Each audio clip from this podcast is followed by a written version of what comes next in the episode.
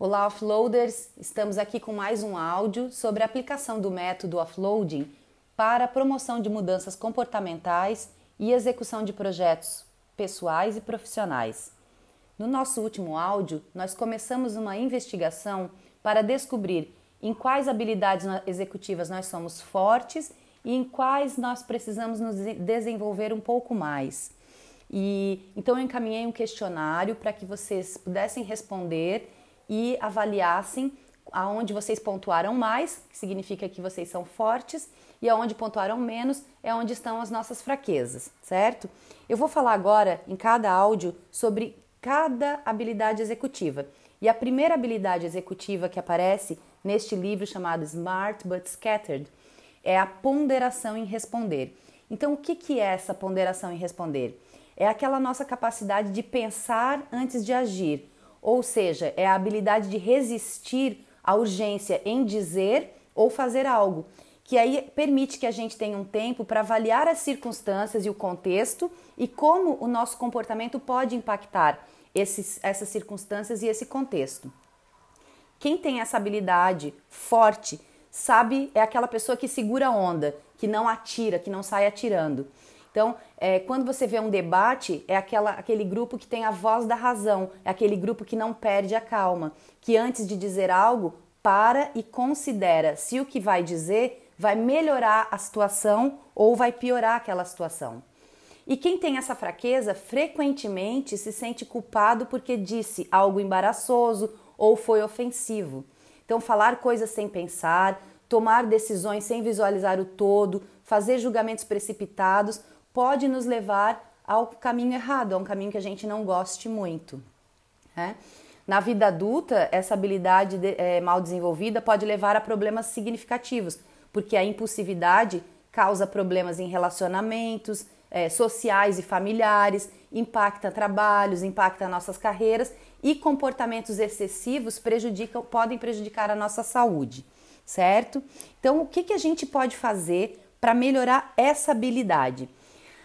A gente pode, a gente tem três opções clássicas, sempre vai ter essas três opções clássicas, tá?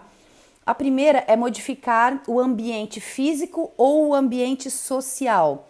Então, por exemplo, se eu não consigo me controlar mediante algum alimento que eu tenho muita vontade de comer, é melhor eu não ter esse alimento. Se eu sou uma compradora compulsiva, é melhor eu não andar com meu cartão de crédito.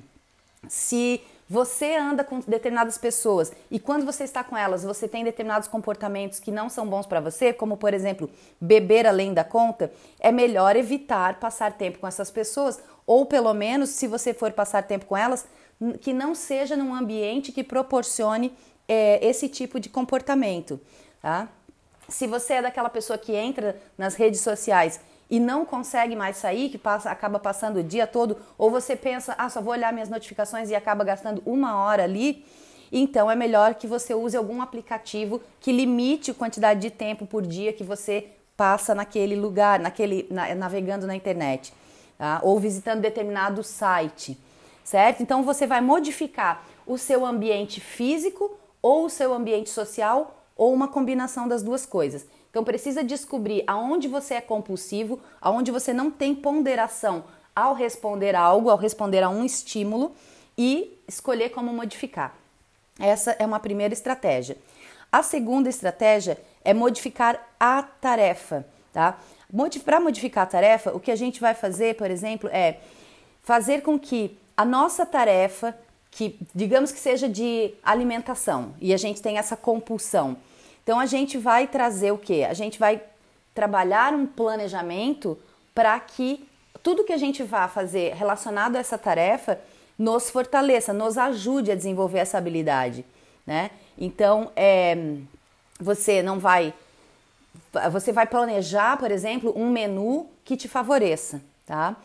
Uma outra estratégia para modificar a tarefa é você colocar antes de, antes de responder qualquer coisa que você tenha que fazer, um tempo de espera, tá? Esse tempo de espera é, pode ser algo que você defina, né, como um minuto, dois minutos antes de responder. Por exemplo, você recebe uma mensagem no WhatsApp e aquela mensagem você sabe que te irritou e você tem essa tendência de responder impulsivamente.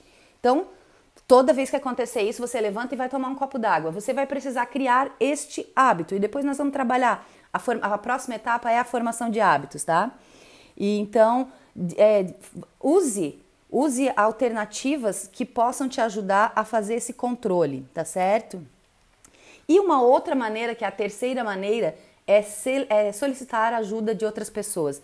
Então, nesse caso, né, a gente tem que saber quem são as pessoas que podem nos ajudar com isso.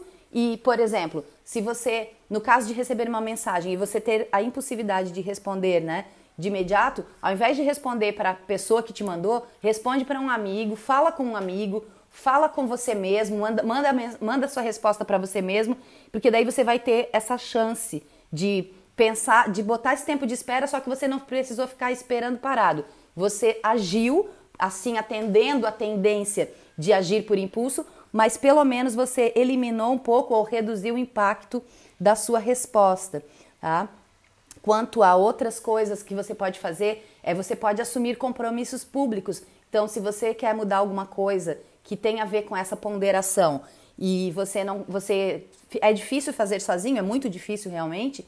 É, você pode assumir compromissos públicos. Tem vários sites que te permitem isso, até você pode até pagar para não né, pagar se se você não cumprir você acaba pagando, então é um incentivo a mais. Ou você pode ter um amigo muito uh, próximo que você pode solicitar que esteja sempre dando essa checada se você está conseguindo mudar essa essa a, a atitude que você está a fim de mudar, tá ok? Então modificar o ambiente físico ou o ambiente social modificar a tarefa e modificar a tarefa também pode trazer, você pode trazer algum alguma recompensa toda vez que você conseguir se segurar, né? Porque aqui nós estamos falando de impulsividade.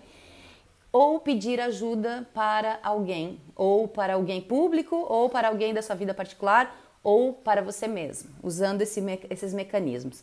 Tá ok? A, a gente volta no próximo áudio com a próxima habilidade executiva. Se você tiver alguma dúvida, entre em contato. Abraço.